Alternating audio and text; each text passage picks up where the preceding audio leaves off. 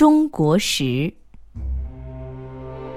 驻守在戈壁滩上，举目是无边的沙海，上面散布着漫滩的碎石头。战士们休息的时候，常常随手捡几块可心的。积聚多了，还要举行赛石会。经过十几次比赛，我也成了石头迷。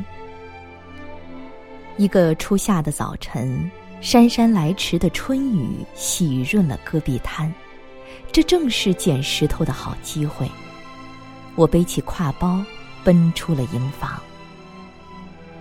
雨后大漠，风清气爽，哨所前面那一排排白杨显得更加挺拔繁茂。瑰丽的朝霞倾泻在戈壁滩上，裸露在黄沙上的石头闪着珠光玉彩。我俯身打量这些散落满地的小精灵，把可心的一颗颗捡起来。咚咚的驼铃声伴来了拉水的乐乐车，赶车的是个小姑娘。她看见我背着满挎包石头，就邀我去珍珠泉，说经那里泉水洗过的石头特别清亮。路上。他给我讲珍珠泉的传说。从前那是个不知名的苦水泉，后来昭君出塞，路过泉边饮水，觉得泉水苦涩，就把戴在头上的珍珠扔到泉水里，从此水就变甜，并像白花花的珍珠长流不尽。我们来到珍珠泉。小姑娘舀起泉水，帮我清洗捡来的石头。她一边洗一边高兴地说：“这块像什么？那块像什么？”忽然，她惊叫起来：“雄鸡！这块石头像雄鸡！”我接过来一看，真是块像雄鸡的天然象形石。我注视一会儿，忽然又觉得它很像祖国版图的形状。不禁喊出来：“这像中国，应该叫中国石。”中国石。